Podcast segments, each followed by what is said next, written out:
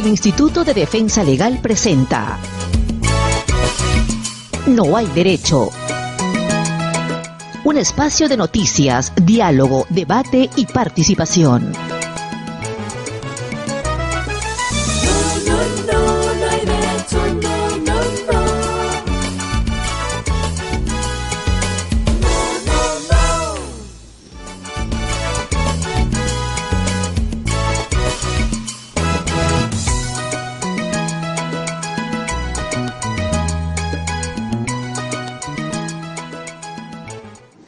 Tal amigos y amigas? Muy buenos días a todos y todas ustedes. Muchas gracias como siempre por acompañarnos. Estamos dando al inicio al programa de hoy. Hoy es 8 de febrero del año 2019 y como todas las mañanas les hacemos llegar un afectuoso saludo a nombre de quienes trabajamos aquí en No Hay Derecho. Soy Glatzer Tuesti y como todas las mañanas voy a tener el honor de dirigirme a ustedes esta mañana, tratando de llevarles algunos comentarios, análisis y también algunas entrevistas que ojalá sean de su interés, donde pretendemos, y siempre tenemos esa voluntad, de diariamente poder incorporar o darles elementos que ustedes puedan incorporar al balance o al análisis que tienen sobre lo que pasa en nuestro país. Muchas gracias a quienes hacen posible no solo esta transmisión, eh, que sale de manera simultánea y en vivo y en directo a través de IDL Radio, de La Mula y del útero.p y también de 18 radioemisoras en todo el país que están transmitiendo ya el programa. También quiero agradecer de manera muy especial a los canales de televisión que toman la imagen y que luego la transmiten a través de su frecuencia y también quiero agradecer de manera muy muy especial a quienes nos siguen en distintas zonas del país y también fuera del eh, país donde nos siguen con mucha atención. Hoy día, como todas las mañanas, varios temas que comentar que vamos a tratar de priorizar de acuerdo a lo que consideramos es lo más relevante y lo que usted tiene que poner en un primer orden en las prioridades para leer como corresponde el escenario político, social, económico y cultural de nuestro país. Como todas las mañanas, un excelente programa gracias al equipo que no solo produce el programa, sino hace que éste llegue de la manera impecable como todos los días estamos procurando hacer que llegue a su hogar o ahí donde nos está siguiendo todos los días. Bueno, uno de los temas principales, me parece que el central, es el que se relaciona con lo que ha terminado siendo, sin lugar a duda, el contraataque de la corrupción, el contraataque de la mafia. No puedo entender de otra manera cómo en el Ministerio Público han decidido abrir investigaciones a fiscales vinculados a las investigaciones del caso Lavallato y al juez Richard Concepción Carguancho. He tratado, leyendo, digamos, los argumentos de la fiscal que ha buscado o ha iniciado esta investigación que podrían ser atendibles y la verdad no encuentro ninguno que se sostenga en lo que la ley establece y menos en lo que el sentido común advierte o recomienda. ¿Qué cosa es lo que ha pasado el día de ayer? Se ha conocido que le han abierto investigación preliminar o indagación preliminar a Richard Concepción Carguancho y a José Domingo Pérez. El eh, juez de la Sala Penal Nacional, hoy Corte Distrital, que ve los asuntos vinculados a actos de corrupción y otros delitos, pues que ha tenido un comportamiento, como ustedes saben, no solo eh, predecible en términos de las decisiones que ha venido tomando, sin miramientos porque lo que corresponde hacer un juez es administrar justicia, sin tener ningún tipo de consideración dependiendo de a quién tiene al frente. El peso de lo que termina siendo determinante para tomar una decisión es, y en Richard Concepción Carguancho ha sido la evidencia, el dato, el acto probado, el acto concreto en el que la persona que se le imputa un delito puede estar directamente vinculado y todos los riesgos y peligros que hay en torno a la obstaculización de la justicia que podría procurar un imputado o una imputada o el peligro de fuga, ahí en los incidentes donde ha determinado restricción a la libertad y en otros casos restricción también al libre tránsito. Entonces, el juez ha sido y es un juez que todos dicen severo, que todos dicen que es un juez que a veces toma decisiones que a uno le pueden parecer que no matizan, no buscan los intermedios y que va siempre al extremo, pero lo hace dentro de la ley de acuerdo a su saber y entender. Y eso es lo que tiene que hacer un juez. A uno le puede o no gustar, no puede criticar sus decisiones, pero lo que no puede es advertir en ese comportamiento un interés de perjuicio o de perjudicar a quienes están en ese momento en el marco de los casos que está desarrollando. Es un buen juez que tiene un alto reconocimiento público y que, por cierto, se ha constituido ya en los últimos tiempos en una figura, yo diría, sobresaliente de cómo la población entiende se tiene que administrar justicia. Y ahora, no solo lo han recusado hace algunas semanas y ayer se ha conocido que frente al pedido o a la apelación que hizo el Ministerio Público de que esa recusación no sea vista por una sala que tiene animadversión por el juez, sino otra la que lo vea, han terminado desestimando el pedido del Ministerio Público y le han dado la razón a la otra parte. ¿Y quién es la otra parte? Todos los que están involucrados junto con Keiko Fujimori en un caso de lavado de activos tremendo que desde mi punto de vista está ya muy, muy claramente identificado. Pero no les ha bastado con eso, no les ha bastado con sacarlo del caso, sino ahora quieren generarle otros problemas y generarle, digamos, eh, eh, pérdida de tiempo, es decir, que tenga que dedicarse ahora a defenderse de una cosa realmente absurda.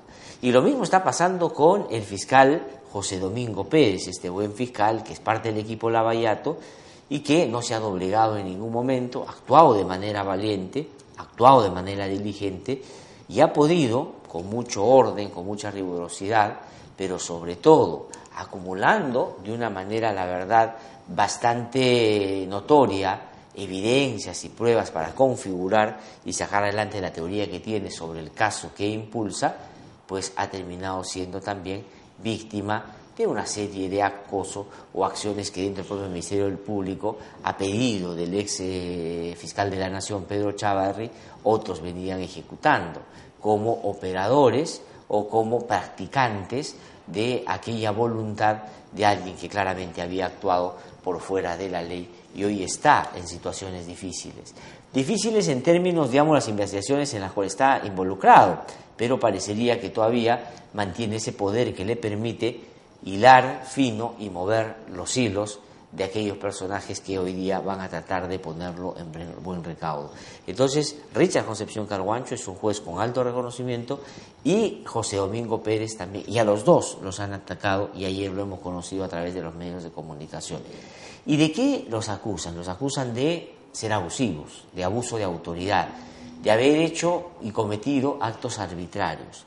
¿Y cuál es el argumento o el hecho en el cual se les imputa haber actuado de mala manera? Dicen que cuando el fiscal José Domingo Pérez, ¿no es cierto?, con razón desde mi modesto punto de vista, pidió al juez Richard Concepción Carguancho que le permitiera allanar las oficinas de los asesores de Pedro Chávarri, alias fiscal de la Nación.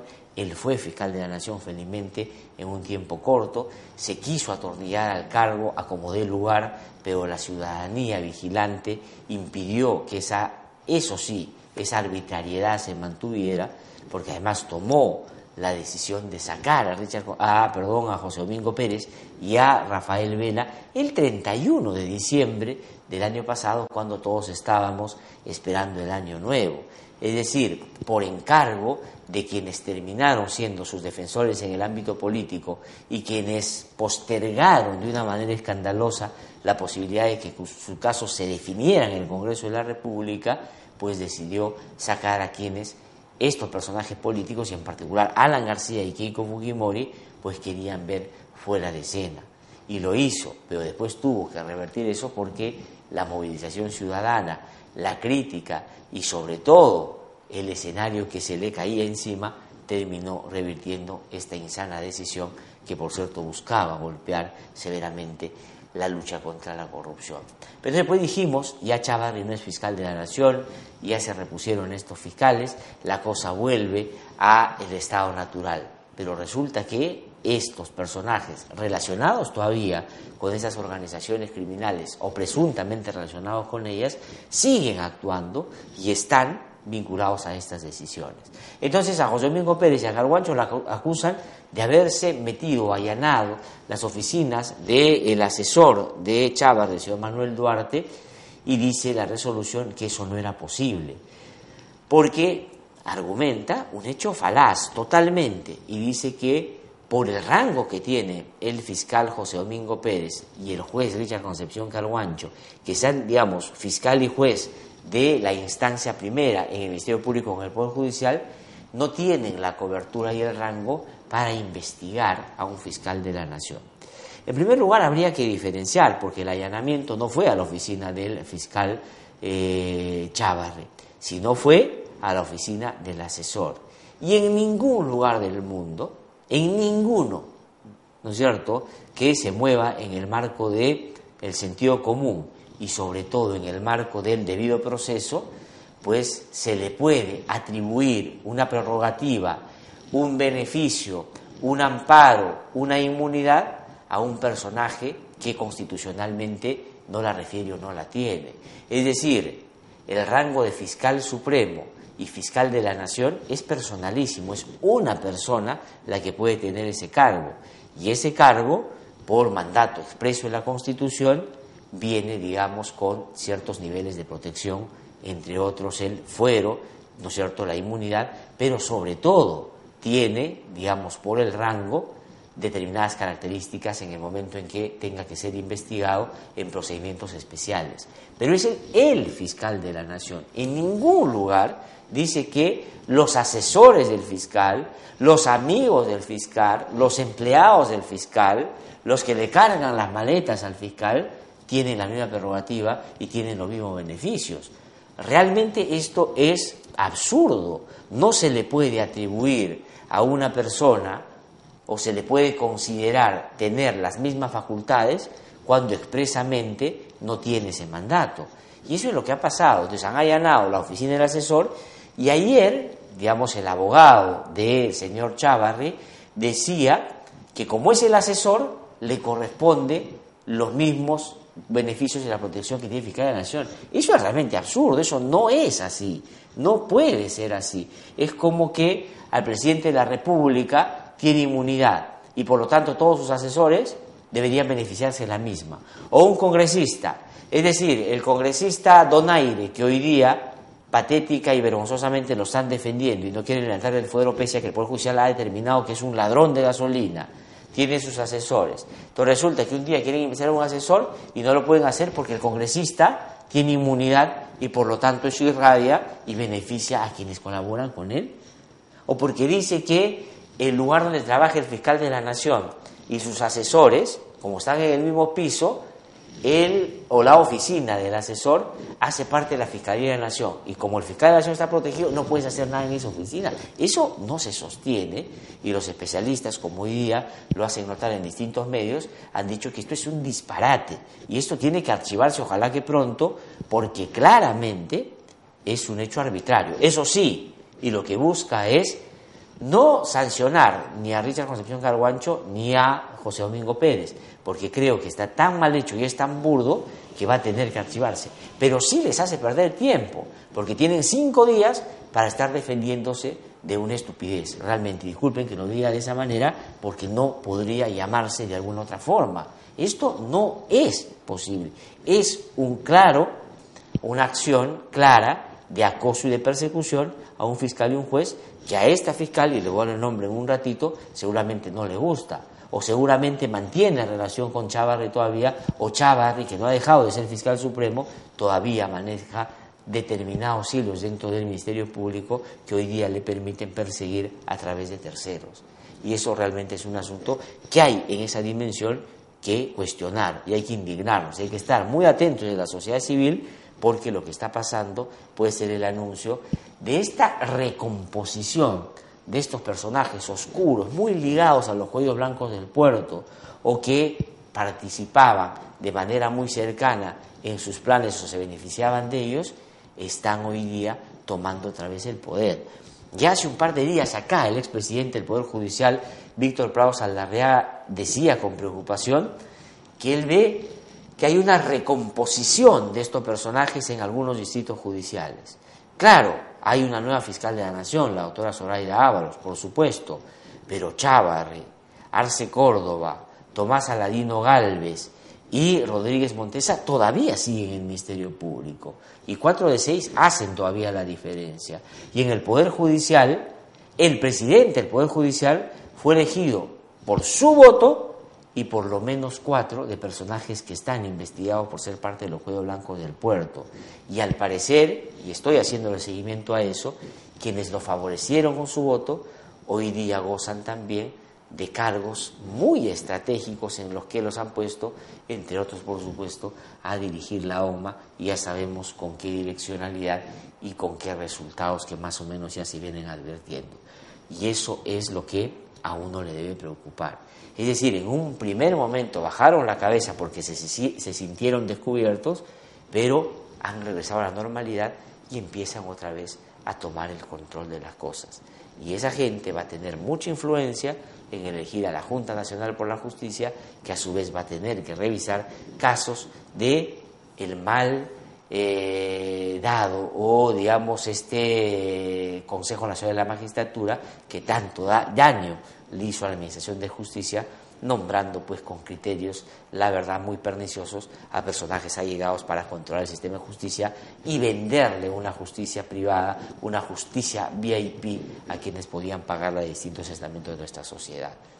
Entonces hay que tener mucho cuidado. Esta podría ser parte de esa recomposición dentro del Ministerio Público del Poder Judicial, mientras todos estamos observando que se hace la ley orgánica de la Junta Nacional por la Justicia, que ya se viene el reglamento, que ya se viene eso, pero ellos siguen operando y miren las cosas que están haciendo. Entonces, esto realmente es absurdo, hay que cuestionarlo, legalmente es, digamos, eh, contrario a lo que el ordenamiento manda en estos temas y es una clara muestra de búsqueda de impunidad y de golpe a la, a la lucha contra la corrupción que, protagonizado por estos dos personajes, ha venido teniendo, como ustedes han podido notar, resultados que la población ha valorado significativamente. La otra cosa que ha pasado, y va en esa misma línea, ahí dice que no se puede investigar a un vocal supremo a un fiscal supremo siendo un fiscal de un rango menor. Y eso tampoco es verdad. Si fuera el caso, si fuera la discusión, pero no es. Pero si fuera, ¿cómo que no puede? Voy a poner solo un ejemplo si hasta el presidente de la República se le puede interrogar. Recordarán ustedes que hace varios meses, cuando era parte del equipo Lavallato, el fiscal Hamilton Castro fue a Palacio de Gobierno a interrogar al presidente de la República por un caso que estaba en ese momento en sus manos y que tenía que investigar. Y nadie podía haber dicho en ese momento, no, este es un fiscalito de último rato y no puede eh, interrogar siquiera al presidente. O sea, se puede hacer, pero esa no es la discusión. La discusión aquí es que un asesor no es el fiscal de la nación y por lo tanto perfectamente tiene que someterse al mandato de la justicia, sobre todo si éste ha sido, ¿no es cierto?, debidamente corroborado, debidamente convalidado y debidamente autorizado. No se puede sancionar a un juez o a un fiscal por haber hecho algo que dentro de sus funciones está claramente establecido. Pero no solo eso, también han dado otro golpe, porque han abierto una investigación preliminar al fiscal Rafael Vela Barba, quien, como ustedes saben, es el coordinador del equipo Lavallato en el Ministerio Público y está cumpliendo también un muy buen papel. Y curioso, ¿no? Esto que sale contra Carguancho, contra José Domingo Pérez y contra el propio Vela, cuando faltan poquitos días para que se firme el acuerdo con Odebrecht de colaboración eficaz y para que empiecen a hablar sus directivos y le den al Ministerio Público toda la información que tienen guardada en sus, digamos, ordenadores encriptados o en su sistema encriptado que no va a admitir duda alguna en torno a las conexiones que se van a identificar ahí, porque ahí está todo debidamente eh, concatenado, todo debidamente articulado, todo debidamente planificado, todo debidamente estructurado, porque así actuaba Odebrecht. Odebrecht no era una empresa que actuaba al menudeo, no, Odebrecht actuaba de manera corporativa, tenía un departamento de operaciones estructuradas para coimear y eso tenía todo un funcionamiento que en estos discos duros, en estas bases de datos, ¿no es cierto?, My Way Day y Drauses van a entregar al Ministerio Público. Y qué curioso que ahora hagan investigación a José Domingo Pérez y a Vela, justo cuando la semana que viene van a ir a firmar y van a traer esa información. ¿Les parece que esto es asociación espontánea, coincidencia? A mí me parece no. Que por mandato de quienes están muy preocupados por lo que se traigan de Brasil, estos fiscales están actuando, investigando a estos señores que más bien son muy reconocidos por la población. A Rafael Vela, ¿de qué lo acusan? ¿O por qué le han abierto una investigación preliminar? Esto también es realmente absurdo. Dice que lo van a investigar porque ha actuado de una manera, eh, digamos, eh, ha tenido un mal comportamiento, ¿no es cierto? Eh, ha tenido una mala actuación. ¿Y cuál es el argumento? Porque en un programa de televisión que se llama Cuarto Poder, que usted sabe, sale los días domingos, declaró y dijo que había podido notar y constatar eh, durante la presencia como el coordinador de la oficina de cooperación internacional que estaba a cargo el señor Alonso Peña Cabrera, que se había burocratizado, ese es el término, o se habían burocratizado los pedidos y la recepción de la información para los casos Lavallato, para el caso Lavallato. Entonces el señor dijo eso, que había sentido que Alonso Peña Cabrera había en exceso burocratizado eso y eso no les permitía actuar con diligencia. Y qué horror, ofendido en lo más, digamos, lo más hondo de su ser, el señor Alonso Peña Cabrera lo denunció y dijo que eso era indecoroso, que eso era indebido, que eso escapaba a su función y que estaba haciendo una afirmación que era inexacta, que era falsa y pidió que lo investigue. Que el señor Alonso Peña Cabrera que le hacía like al señor Chávarri pensando que se iba a quedar y ya se había, por supuesto, acomodado de ese lado, muy cercano a Chávarri, ¿no es cierto? Se siente ofendido en su problema, pero lo que dijo Vela es bastante menos de lo que todos pudimos apreciar, que el señor Alonso Peña Cabrera realmente en la práctica fue un obstáculo para estas investigaciones. Pero él se ofendió y cuando esto debió archivarse en cuanto recibían el pedido en la oficina correspondiente, ¿no es cierto? Resulta que no, le dieron trámite y ahora han abierto una investigación preliminar. Entonces el señor Vela tiene que ir a descargar porque dijo todo lo que hemos podido, como ciudadanos y periodistas, apreciar durante este tiempo, que el señor Peña Cabrera no estaba necesariamente sintonizado con el interés del equipo Lavallato de que las cosas se hicieran bien y esta es, por supuesto, una opinión legítima que cualquier persona como yo la puede tener. Pero tuvo asidero y ahora le han abierto una investigación preliminar. Esto realmente es un acoso, es una persecución, no tiene ninguna justificación. ¿Y qué cosa va a pasar? Después se va a archivar. Pero el señor Vela, que tiene que preparar, ¿no es cierto?, el acuerdo con Odebrecht, que tiene que preparar los interrogatorios con los directivos, que tienen que ver cómo van a revisar esta información que les va a dar esta empresa, ahora tiene que hacer descargos, ir y, en fin, perder el tiempo y esa es una manera también de buscar obstaculizar su trabajo. Y por eso digo, esto ha sido un golpe a la lucha contra la corrupción, porque lo que quieren es distraer a quienes están haciendo bien su trabajo para que les vaya mal en Brasil. ¿A quién le conviene, en primer orden, que le vaya mal a los fiscales en Brasil? ¿Ah? Yo les voy a decir, Alan García. Alan García, que claro, en los últimos tiempos puede decir lo que sea, y como no tiene ninguna legitimidad, ya nadie le hace caso, sus cortinas de humo no tapan nada, está muy preocupado. Ya intentó fugarse a través de un asilo, ya intentó decir que aquí había una dictadura, ya intentó decir que aquí lo chuponeaban, lo perseguían y lo espiaban. Y no pasa nada porque todo es un invento. Entonces, ¿ahora qué hace? Mueve los últimos hilos que tiene el, el, Ministerio Público para tratar de postergar o debilitar el trabajo hasta donde le es posible porque su topo dentro del Ministerio Público ya no tiene el poder que tiene antes, pero todavía maneja algunos hilos y miren ustedes ahora cómo están generando estos problemas. Eh, otra cosa que está vinculada al ámbito del Congreso. Ayer sí, la temporada tres funciones tres. Ayer ha sido realmente, yo creo que el 2021, cuando Javier Velázquez Quesquén o Javier Velázquez Queiquén porque así ha sido durante todo este tiempo, deje de ser congresista, ya los hermanos Gasca, el Circo Rus, cualquiera deben contratarlo, porque realmente ayer ha dicho cosas que son muy, muy graciosas, muy interesantes. El señor Velázquez Quesquén ha dicho lo siguiente, ha dicho que ya no hay más una alianza estratégica con el Fujimorismo. Ha dicho que no van más juntos. Pero con sus dichos se ha metido un tremendo problema, porque los fujimoristas que siguen creyendo que todos los ciudadanos en el Perú somos desavisados, somos tontos y no damos cuenta, han salido a decir que yo Velázquez dice que va a romper una alianza que nunca ha habido. Dicen que los fujimoristas nunca han estado aliados con el APRA.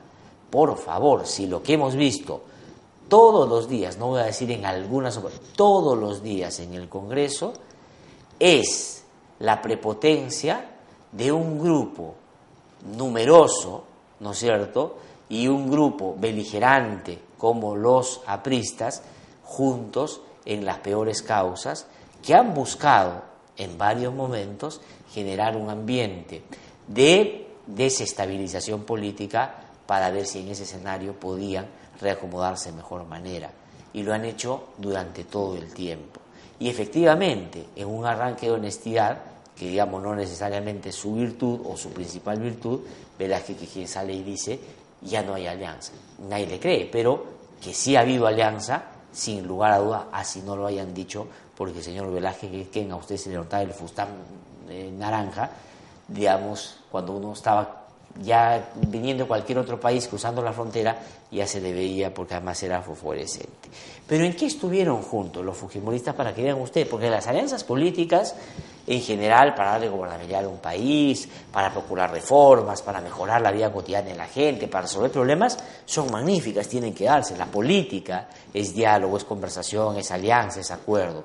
Es discrepancia, es disidencia también en el marco democrático, pero centralmente la política debe ser o procurar o buscar llegar a acuerdos para mejorar la vida de la gente. Pero ellos se aliaron para el mal y eso está clarísimo. Algunos ejemplos. Primero, se aliaron para hacerle la vida imposible a Pedro Pablo Kuczynski, que puso de la suya, por supuesto, y terminó donde ha terminado, como ustedes ya saben. Pero desde el comienzo se aliaron y empezaron a acosar al gobierno de Kuczynski. Juntos sacaron a su ministro de Educación en ese momento, recordarán ustedes, a, Jaime Saavedra. Juntos sacaron o buscaron sacar en una vacancia express a Pedro Pablo Kuczynski. Juntos defendieron el maldado indulto que felizmente ya se revirtió. Juntos sacaron la ley Mordaza para tratar de acallar a los medios de comunicación. Juntos estuvieron detrás de todos los mecanismos de impunidad en el Congreso para beneficiar a sus líderes que estaban imputados por graves delitos, sobre todo de lavado de activos y de corrupción. Juntos estuvieron procurando siempre en el Congreso de la República garantizar la impunidad a sus líderes en la Comisión Lavallato. Juntos siempre estuvieron para tratar de distraer la atención de temas importantes y centrar en temas absurdos para justamente dirigir la puntería solo a unos en la lucha contra la corrupción y salvar a la Universidad Keiko Fujimori. Es decir, siempre estuvieron de la mano, siempre. El APRA terminó siendo el anexo del Fujimorismo. ¿Qué le daba el Fujimorismo? ¿No es cierto? El número que le daba el aprismo. Algunos dicen inteligencia, yo digo la maña, ¿no es cierto? Le dieron eso que aprendieron de tantos años para poder siempre capitalizar y llevar agua para su molino. Y hoy día Javier Velázquez que dice, ya no vamos nunca más juntos. Y todavía pretenden los fujimoristas hacernos creer que nunca hubo una alianza. Pero esto termina siendo particularmente gracioso. Pero vamos a escuchar de la manera tan circense como le dijo el día de ayer el señor Javier Velázquez Queiquén, un señor que no dudaba en ningún momento, junto con su patrón o jefe, el señor Alan García, ponerse el overol de Odebrecht, tenía un hijo trabajando en una empresa ligada a Odebrecht, tiene, por lo menos, en algunas indicaciones muy concretas, algunos vínculos sobre organizaciones que actúan por fuera de la ley en Lambayeque, junto con su amigo Becerril, lo dijo de esta manera ayer cuando se refirió a esa alianza. Vamos a escuchar. Usted dijo que son aliados estratégicos con Fuerza Popular, lo dijo en 2016. ¿Lo sigue pensando? No, ya no. Eh, yo fui el primero eh, y yo auspicié eh, ir a, la mesa directiva del Congreso el 2016-2017. la evaluación que hicimos en el APRA era de que podríamos acompañar los tres años, y luego los dos últimos años ya marcaron nuestra línea de independencia, pero yo fui el primero que planteé que el acuerdo se acabara en el segundo año. Por eso es que este tercer año ya no fuimos a la mesa. Nosotros fuimos los primeros en no ir a la mesa. Y hemos marcado diferencia. En el caso de Nostroza, yo, yo que he estado en la subcomisión, voté a favor de que se le procesara cuando la bancada de Fuerza Popular no lo hizo. Pobrecito este señor, que hacernos creer de que él fue uno de los primeros que trató de distanciarse del Fujimorismo. O sea, es posible que alguien cobraje que quien se diferencie del Fujimorismo si esencialmente son eh, lo mismo hoy, es decir, ¿qué une al Fujimorismo y al APRA hoy? ¿Qué une a Velázquez Quisquén con Becerril? Aparte de los entuertos que hay en su región, en Lambayeque, que ojalá algún día se investigue a profundidad y las cosas se pongan en su lugar. ¿Qué cosa es lo que los une? ¿Qué cosa es lo que ha evitado que en este tiempo no se distancie? No solo su clara búsqueda de impunidad, sino la clara constatación y el autorreconocimiento de que la situación de Keiko Fujimori y la situación de Alan García, por el relacionamiento corrupto que pueden haber tenido con, entre otras, las empresas brasileras, deberían, en su lógica, correr la misma suerte. Pero como ahora el Fujimorismo está venido a menos y hoy día, cuanto más lejos te pones del Fujimorismo, mejor te va, mire lo que ha pasado con Salaberry, pues Velázquez que no por voluntad propia, porque no la tiene. Esta gente ya no actúa por voluntad propia. Esta gente actúa bajo los caprichos y el mandato expreso de Alan García que los mueve de acuerdo a sus intereses. Y esto que ha hecho Javier Velázquez que, es que no es sino consecuencia que Alan García le haber dicho, hoy hay por lo menos que hacer una escena diciendo que como ellos están caídos en desgracia, que nosotros somos distintos. Y claro, porque la lealtad no es una virtud, que eso se han pregonado. Recordarán ustedes que ya en la época que Alan García era presidente de la República, le ofreció a Keiko Fujimori, que en ese momento sí quería que su papá salga de la cárcel, después ya no quiso, por cierto, que le iba a indultar y durante cinco años lo estuvo manejando a su antojo y nunca le dio el indulto y quiso que Ollantumala se lo diera. Y Ollantumala, por cierto, no quiso tomar esa decisión. Entonces, la alianza de Estado y que el día de la rompa es simplemente un ejercicio más de esa práctica constitucionaria en el APRA del manejo de la escopeta de los dos cañones. Tenemos también eh, otra declaración, ¿no, Carlitos? Eh, ah, ya, es sobre José, Domingo Pérez y sobre Carguancho. Eh, Hernando Ceballos, que es congresista del Frente Amplio, se ha pronunciado sobre los fiscales y ha dicho que cómo se le puede investigar a los fiscales y no a los verdaderos culpables de todos estos hechos que tanta vergüenza nos han dado a propósito del develamiento de los audios llamados de la vergüenza. ¿no? Vamos a escuchar qué dijo este señor Hernando Ceballos. El mundo al revés, ¿no? Mira, acá se blinda el señor Chavarri, no se avanzan en las investigaciones y ahora se trata de buscarle la vuelta y a los fiscales los vamos a investigar. Me parece inoportuno y me parece absolutamente desproporcional, porque lo primero que tenemos que hacer es investigar a la gente que realmente tiene cuestionamientos serios. Eh, yo creo que en medio del retroceso general que tienen muchos sectores por las investigaciones que se han aperturado, pues hay una serie de esfuerzos para tratar de bloquear estas investigaciones. Y ahora no me sorprende sorprende que aparezcan una serie de denuncias sobre los fiscales que se han atrevido a, desafiar a estos grupos, a estas mafias. Sí, yo coincido plenamente. Y el congresista Ceballos hace una anotación importante. ¿Qué pasa con las investigaciones a Chavarri en el Ministerio Público? Hasta donde yo he podido saber, porque lo he visto en un diario, el eh, fiscal supremo, Pablo Sánchez, ha sido ratificado en el cargo para investigarlo. ¿Por qué no avanza esa investigación? Es decir, ¿qué cosa falta para que podamos tener alguna novedad en este caso. Lo peor que puede suceder es que lo único que puede ayudar a determinar el vínculo directo de este señor con, entre otros, los cuellos blancos del puerto es una buena investigación. Pero no se oye, padre, no se sabe nada. No vaya a ser que el Ministerio Público, como ya Chávez verificado de la Nación, todos se hayan contentado con eso y ya no estén avanzando las cosas como se debe hay que tener mucho cuidado. Y Juan Cheput, solo para terminar brevemente, también opinó sobre este tema. Y opinó bien, ¿no? Porque dice que esto es un hostigamiento a los fiscales. Pero ¿quién entiende a Cheput? En un ratito va a venir a conversar con nosotros.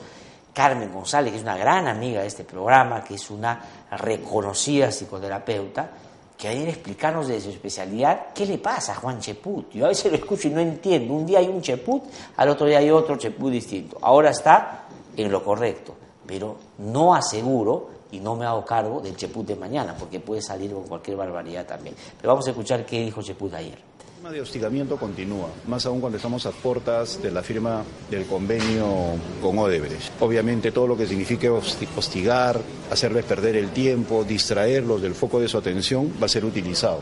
Pues como sabemos el tsunami que se viene a partir del Día de los Enamorados va a ser terrible.